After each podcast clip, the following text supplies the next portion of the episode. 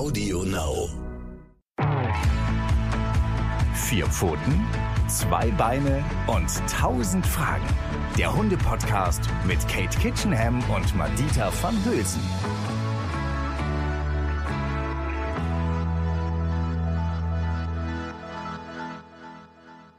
Hallo und herzlich willkommen hier bei Vier Pfoten, zwei Beine und tausend Fragen mit Kate Kitchenham und mir, Madita van Hülsen. Wir freuen uns, dass ihr wieder mit dabei seid und eingeschaltet habt.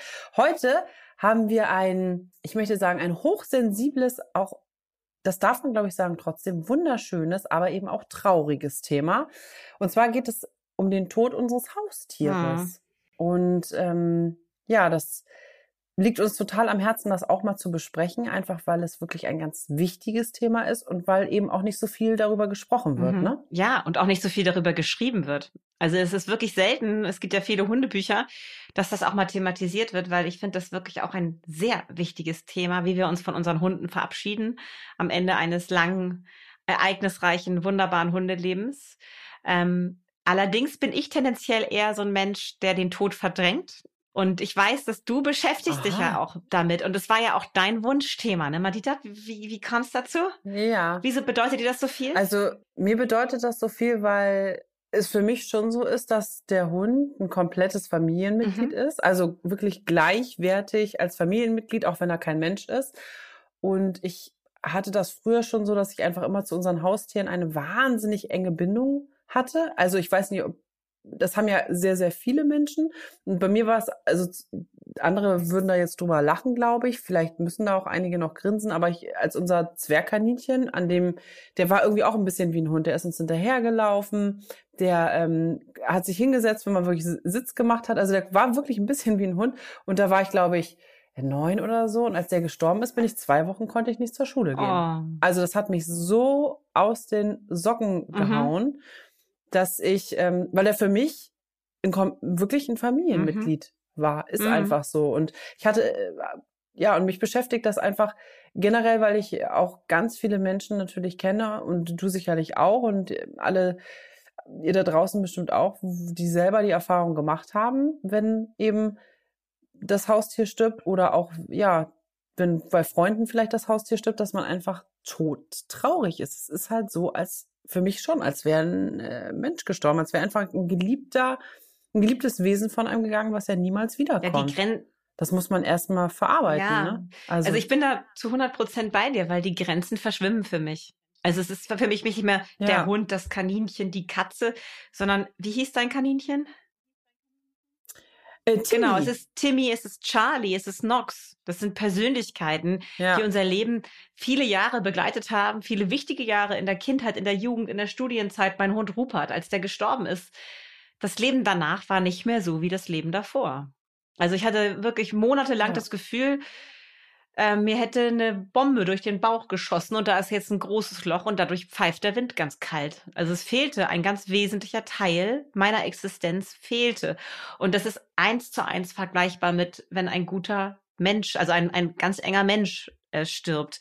Du, die Grenzen sind da für mich nicht auszumachen. Das ist einfach ein, ja, eine Seele gewesen, die von mir gegangen ist, die vorher zu meinem Lebensglück gehörte und mit dieser Trauer fertig zu werden, ähm, da finde ich ganz, äh, ganz wichtig, dass wir das jedem zugestehen, dass er da auf seine Art und Weise trauert und dem auch Zeit gibt, egal ob es sich um ein Zwergkaninchen, einen Hund oder die Oma handelt. Das ist tatsächlich, natürlich haben, haben wir zu jedem Einzelnen eine andere Beziehung, aber das be be bewertet für mich nicht, wie stark ich trauern darf. Also das hat ja auch was mit Tabu zu tun. Was, dass du schon gesagt hast, eben, ich schäme mich und vielleicht lächeln manche das muss eigentlich egal sein. Das ist, hier geht es darum, dass du dieses Lebewesen so geliebt hast und nur das ist wichtig.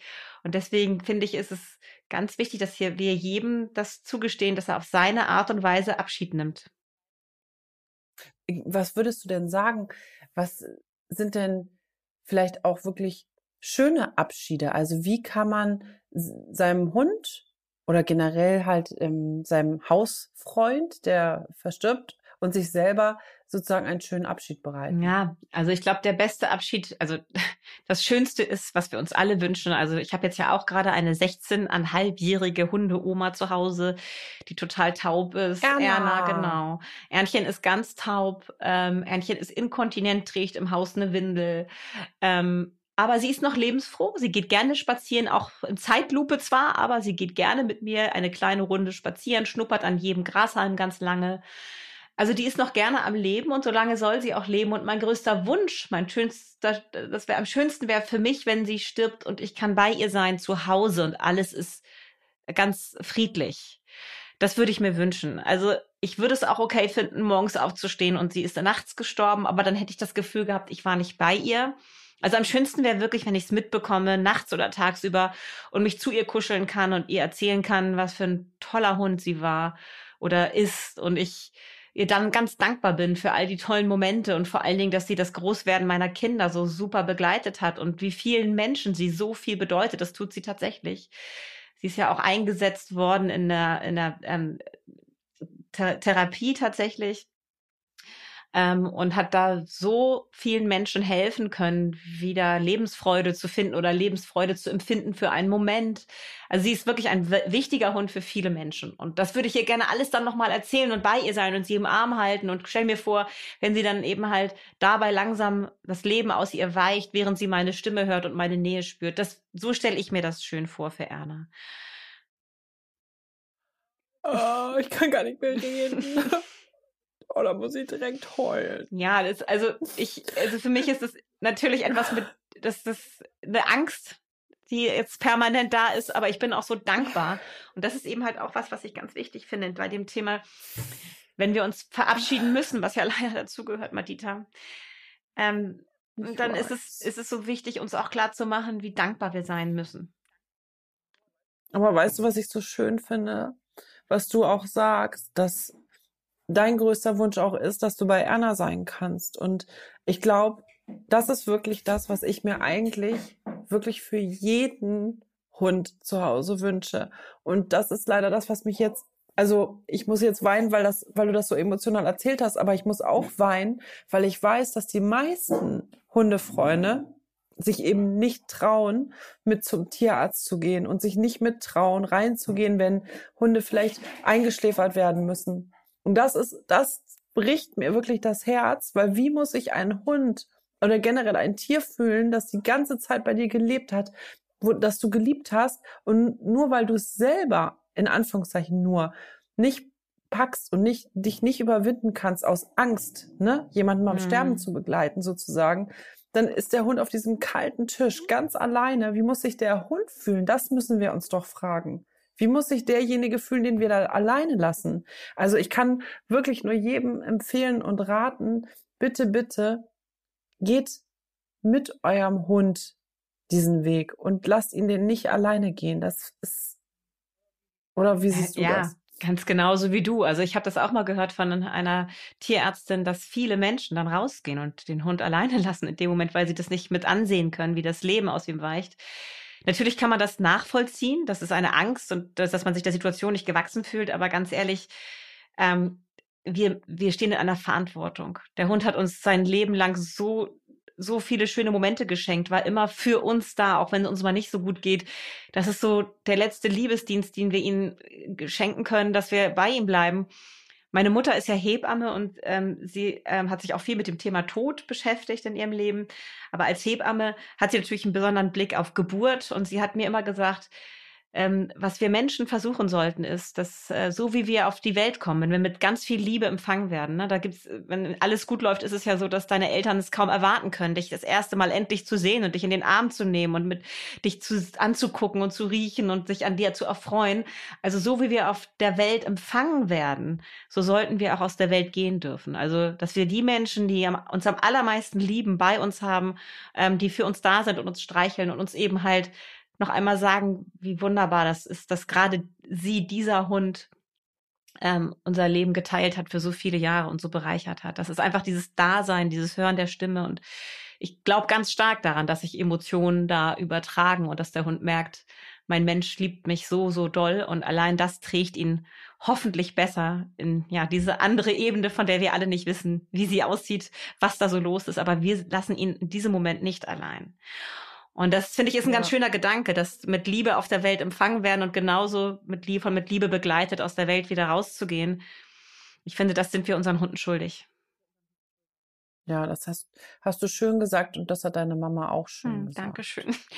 Ja, Oh, ich bin hier schon ganz, oh, die, puh, das fickt mich gerade richtig mm, weg, merkst du? Ja, aber es ah, ist auch ja, ein wichtiges, wichtiges ein, Thema, Entschuldigung, weil, weil wichtig. Ja, nee, ich wollte nur sagen, äh, mir, was, was glaube ich den meisten auch in, ja, wirklich mit seinem geliebten Haustier am schwersten fällt, ist ja zu entscheiden. Also so ging es mir zumindest ähm, bei den Haustieren, wo ich wusste, die sind krank oder die haben irgendwas, wirklich zu entscheiden, wann ist denn jetzt der mhm. Punkt, dass ich entscheide, ob ich naja, ob das Leben eben noch lebenswert ist oder ob ich vielleicht wirklich ne, den Hund einschläfern lassen muss. Das ist ja somit die schwerste Entscheidung. Wie, äh, wie macht man hm. das? Ja, das ist ja leider das, das, was ich am Anfang geschildert habe, was ich mir wünsche von Erna, wie sie geht.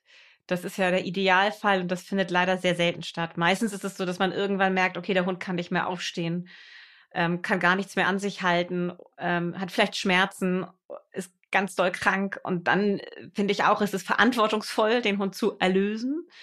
Ähm, diesen Moment zu finden, das fällt vielen Leuten sehr schwer. Also ich habe beides erlebt. Leute, wo ich denke, so, na, da hättet ihr aber vielleicht noch ein paar Wochen noch mal irgendwie das aushalten können und bei aber auch Situationen, wo ich sage so, na, jetzt wird der Hund da am Leben erhalten und leidet eigentlich zu sehr. Also das ist tatsächlich etwas, was, was verständlicherweise wahnsinnig schwer fällt zu bestimmen, jetzt stirbst du. Das ist ja gruselig. Sowas will ja keiner. Gerade wenn man jemanden so liebt, wie wir hoffentlich alle unsere Hunde lieben.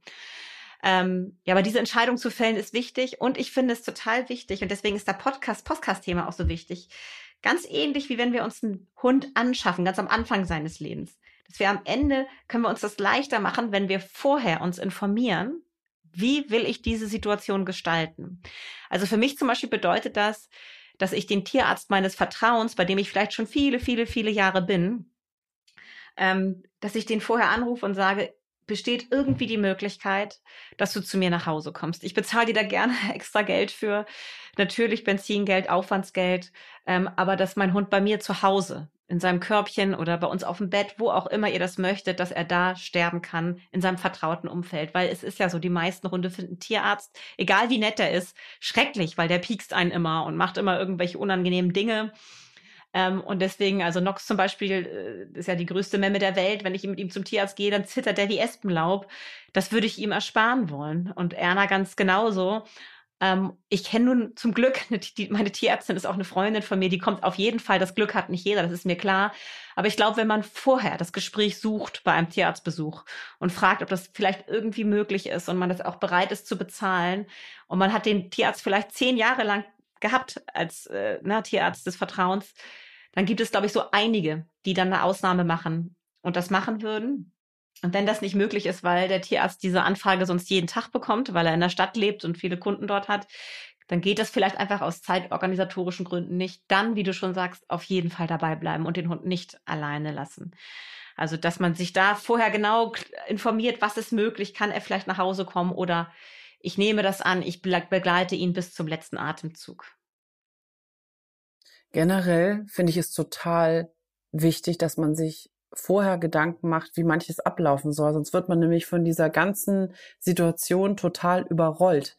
Also zum Beispiel, ähm, wenn man jetzt einen eigenen Garten hat, dürfte ich denn meinen Ko Hund im eigenen Garten begraben? Oder wenn man eben keinen Garten hat, was könnte ich denn alternativ tun? Also man kann ja äh, im Moment man kann ja inzwischen auch Beerdigungen wirklich für Hunde machen. Man kann die zum Beispiel auch einäschern und auf einem Friedhof begraben. Also all solche Sachen, wo man sich wirklich vorher, auch wenn es unangenehm ist und wenn es vielleicht traurig ist, das sollte man wirklich alles vorher mal ja überdenken und sich informieren, so dass man wenigstens ein Gefühl dafür kriegt, was man ja, was man für sich selbst natürlich, aber eben auch was vielleicht dem Hund, also kein, das meine ich jetzt auch äh, ganz ernst, was dem Hund vielleicht gefallen mhm. hätte, wo man halt, genau wie beim Menschen auch, dass man denkt, ja, aber guck mal, den, den Baum, den mochte mhm. er doch eigentlich immer so gerne. Oder das, also, dass man einfach weiß, hier habe ich alles für meinen Hund und mich getan, um den Abschied möglichst ja, schön wirklich zu ermöglichen. Also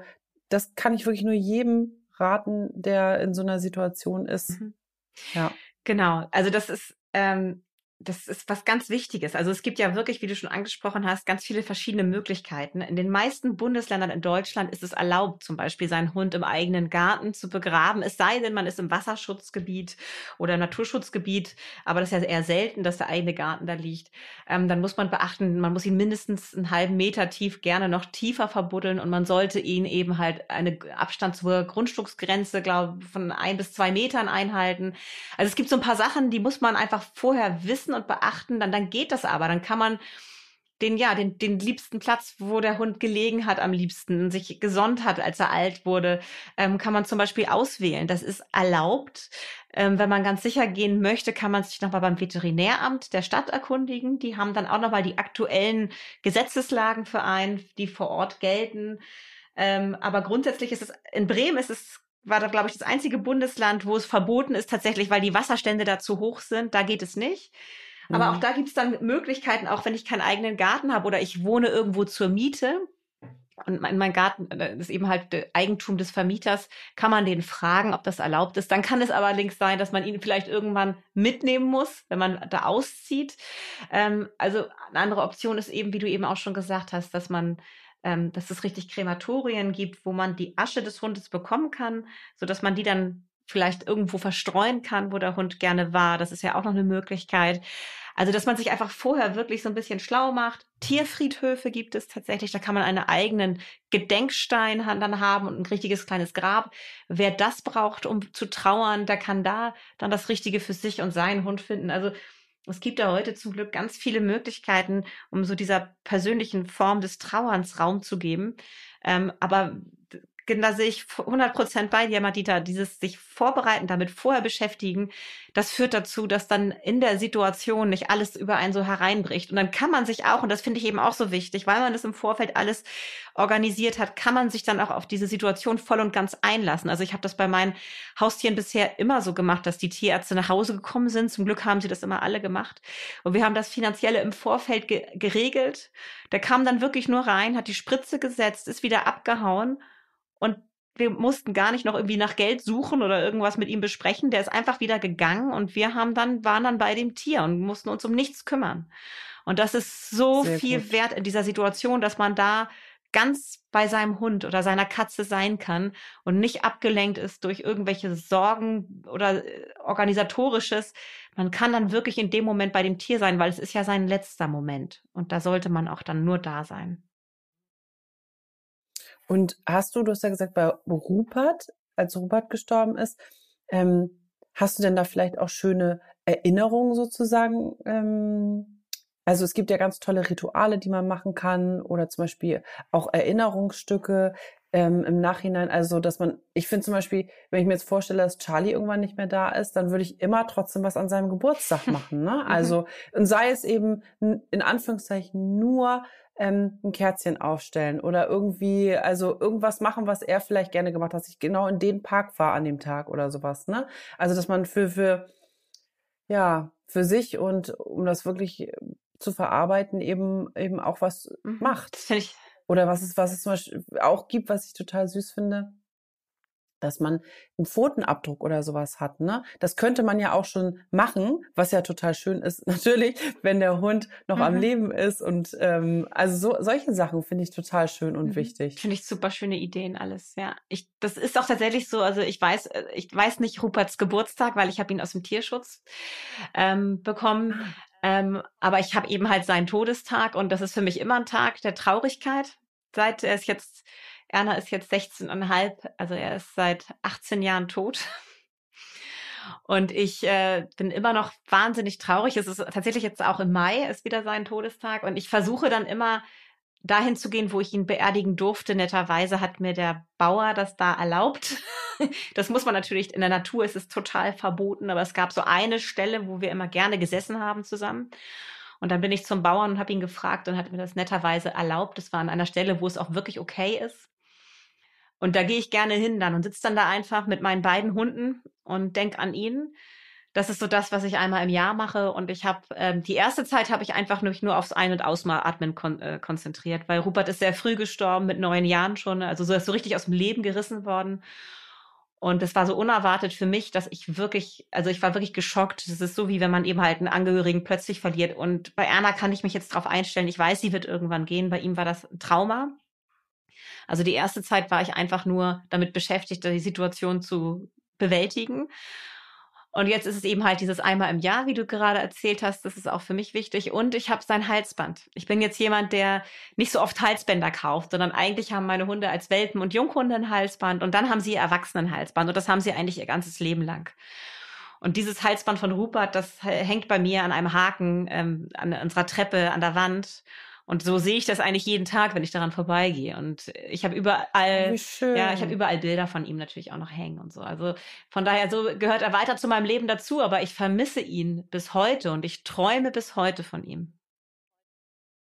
Ja, das vergeht ja auch nicht. Also die Trauer, die verändert sich, aber die, und sie, ja, sie verändert sich und sie wird vielleicht auch schwächer will ich gar nicht sagen, aber ne, es ist so, als wäre sie zuerst, wie du sagst, ganz groß und ganz äh, schwer. Und man, ah, übrigens ist es eine sehr gute Übung, sich nur aufs Ein- und Ausatmen zu konzentrieren. Also alle, die ähm, ja ein Tier verloren haben oder wo das vielleicht auch nochmal passieren wird, wenn ihr wirklich so überrannt davon seid und so ähm, voller Gefühle und gar nicht wisst, wie du auch sagst, wenn das ein Trauma ist und vielleicht geht es eben manchmal total schnell, dass es, dass, dass der Hund aus dem Leben gerissen wird, dann ist es ganz eine gute Übung, nur sich aufs Ein- und Ausatmen zu konzentrieren oder wirklich in den Himmel zu gucken und aufs Ein- und Ausatmen zu konzentrieren, weil mehr kann man in dem Moment gar nicht. Man ist so ähm, geschockt von dieser Trauer und so in ja in einer Situation, in der man ja auch vorher noch nie war, ne, dass man einfach gar nicht weiß, was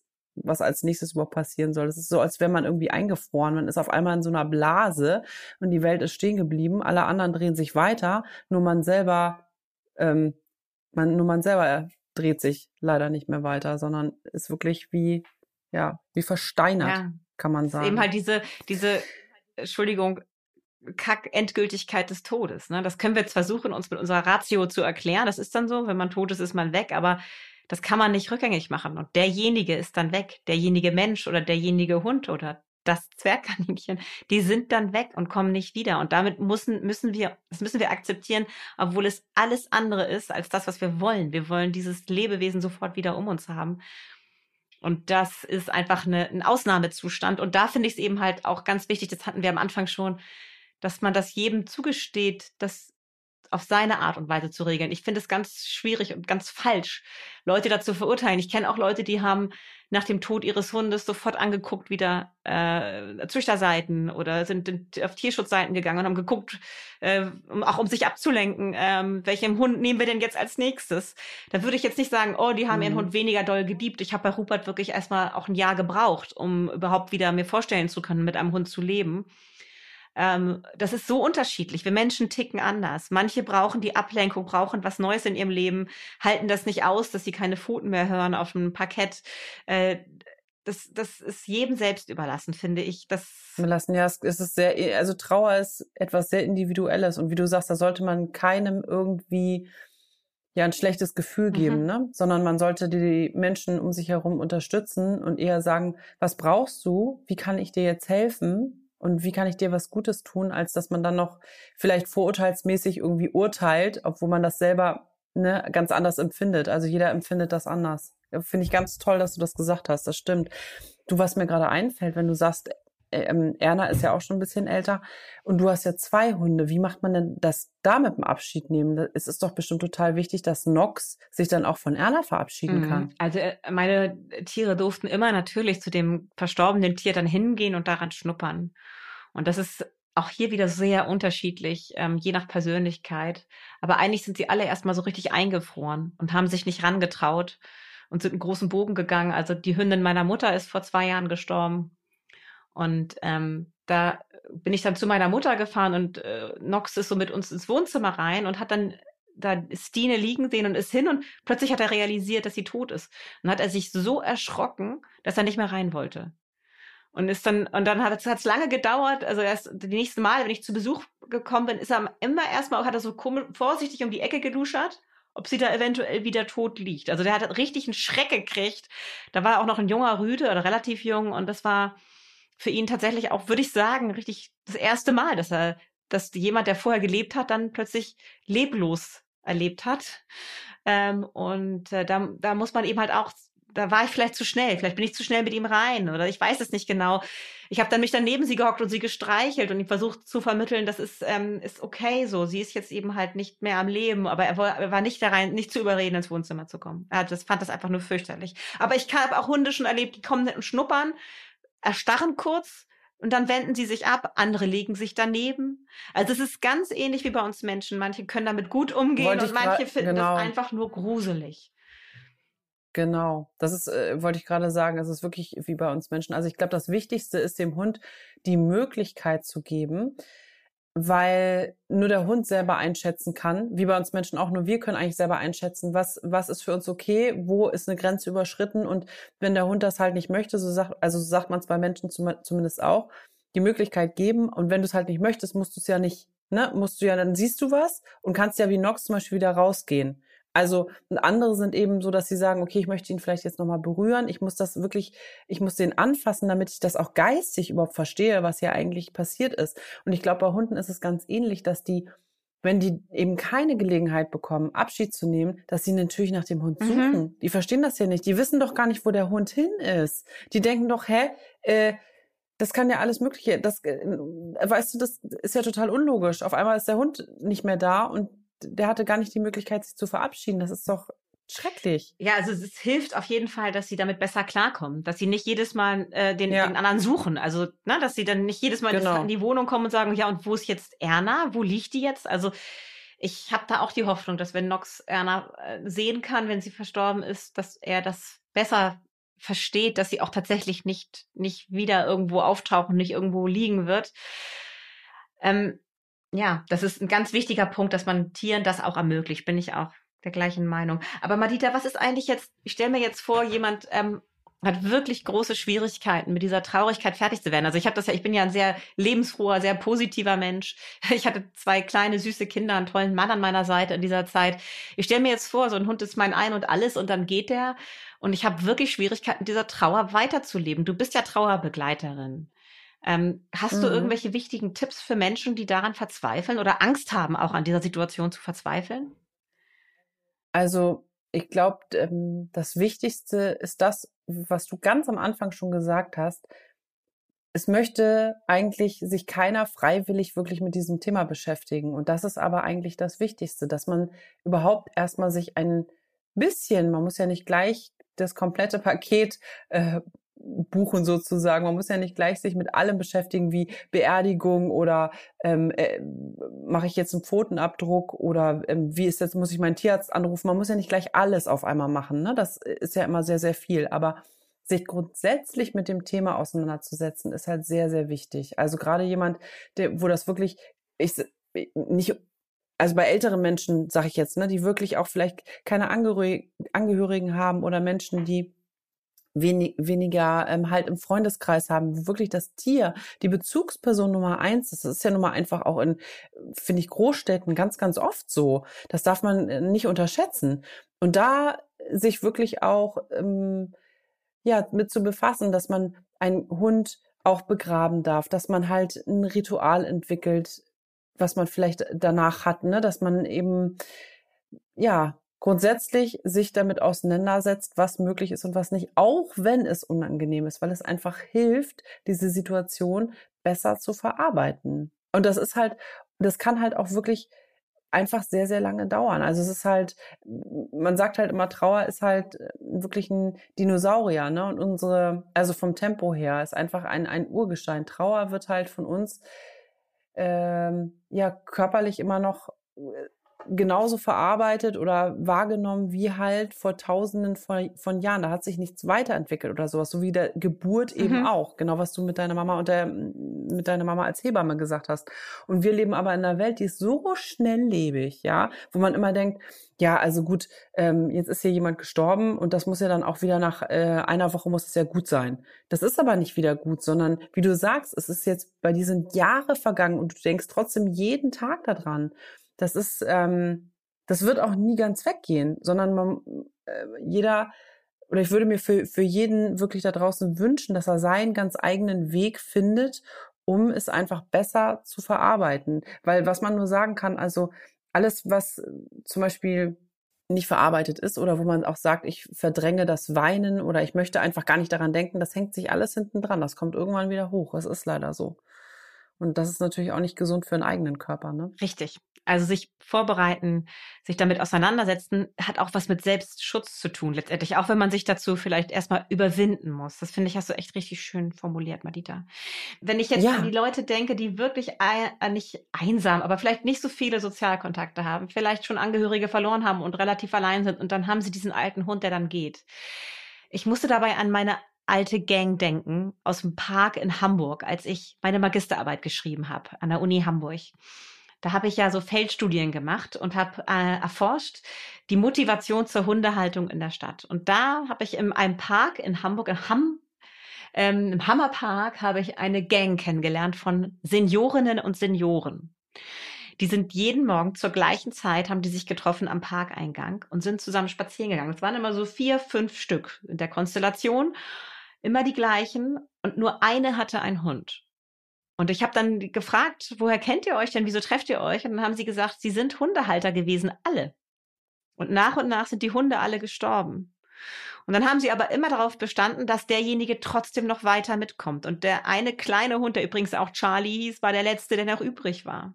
Und für alle war klar, sie waren so alt, sie würden sich jetzt nicht wieder einen neuen Hund holen. Und deshalb sind die trotzdem zusammen weiter spazieren gegangen. Und das, daran musste ich gerade denken, als ich an die Menschen in der Stadt gedacht habe. Vielleicht, wenn ihr da draußen irgendwie jemanden kennt, eine ältere Dame, einen älteren Herrn oder jemand, der, der vielleicht sein, für den der Hund der wichtigste Sozialkontakt ist, sprecht ihn doch vielleicht auch drauf an dass man dann weiter füreinander da ist, dass derjenige weiter, diejenige weiterkommen soll in den Park, dass man sich weiter mit denen unterhält, dass die dann nicht rausfallen aus diesem sozialen Netz, was wir als Hundehalter ja häufig haben, dass man da so ein bisschen mit Verantwortung für übernimmt, dass man die Traurigkeit auch vielleicht auch auf die anderen Schultern mitverteilt und denjenigen nicht ähm, ganz allein damit lässt. Vielleicht ist das eine schöne Idee, also die werde ich auf jeden Fall in meinem Hinterkopf behalten, wenn ich hier jemanden äh, sehe, der vielleicht vor dieser Situation steht, die ihn bald erwartet, ähm, dass man da vielleicht auch im Vorfeld schon so ein bisschen die Hand ausstreckt und das dadurch jemandem so ein bisschen erleichtern kann, durch diese schwere Zeit zu kommen.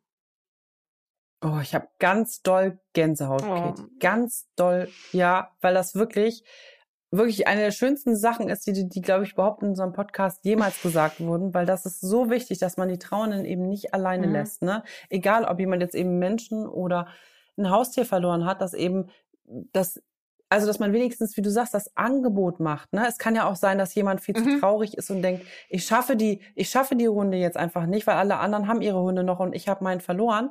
Aber dass man sagt, du bist immer herzlich willkommen und dass man auch immer wieder mhm. nachfragt. Mhm. Also es kann sein, dass natürlich derjenige an dem einen Tag einfach mhm. nicht kann, weil er zu traurig ist. Aber hört bitte nicht auf zu fragen. Ich finde das Angebot total gut. Also dass man auch wieder in zwei Wochen oder in zwei Monaten, wo man sagt, hast du jetzt vielleicht Lust mitzukommen Super. oder kannst kannst du, möchtest du jetzt genau, dass man, dass er sich aufgehoben und weiterhin, ähm, weiterhin dazugehörig fühlt. Das ist so unglaublich wichtig. Das macht so einen Unterschied. Und nicht, dass man dann als Freund denkt, ich traue mich gar nicht mehr nachzufragen. Doch. Fragt gerne nach, macht das Angebot und seid aber auch nicht, nimmt's nicht persönlich, wenn derjenige nicht kann. Ne? Er kann vielleicht einfach nicht. Oh, toll. Ja, schön. Oh, ich habe Gänsehaut. Und jetzt sind unsere Jetzt ist unsere halbe Stunde schon es wieder vorbei. Es geht immer zu schnell. Ne? Ja, es geht immer zu schnell. Aber ich finde, das war eine ganz wundervolle, wichtige. Mhm. Fand Folge. ich auch gut, dass du gut, dass du die ins Spiel gebracht hast, weil ich ja eher als Typ dazu neige, vor solchen Themen auszuweichen. Und ich finde es für mich auch ganz, ganz wichtig. Also ich fand es ganz für mich auch sehr bereichernd. Vielen Dank, Madita. Ja, sehr gerne. Ich danke dir. Und wenn ihr vielleicht uns schreiben wollt und ähm, ja, auch zu dem Thema gerade nochmal. Es ist ja auch nicht so einfach, wenn wir da, wir da vielleicht euch auch ein bisschen Mut machen können, in irgendeiner Hinsicht sich damit zu beschäftigen, dann würden wir uns wirklich sehr über Nachrichten freuen. Also das könnt ihr uns glauben. Das liegt uns ganz am, ganz, ganz doll am Herzen, das Thema.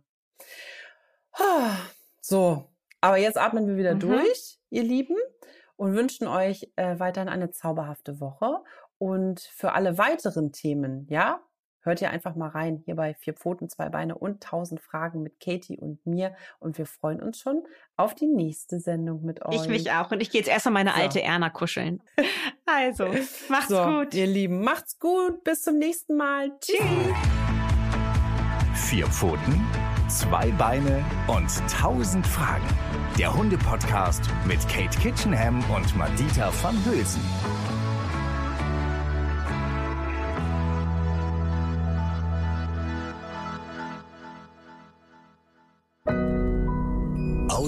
Bilbao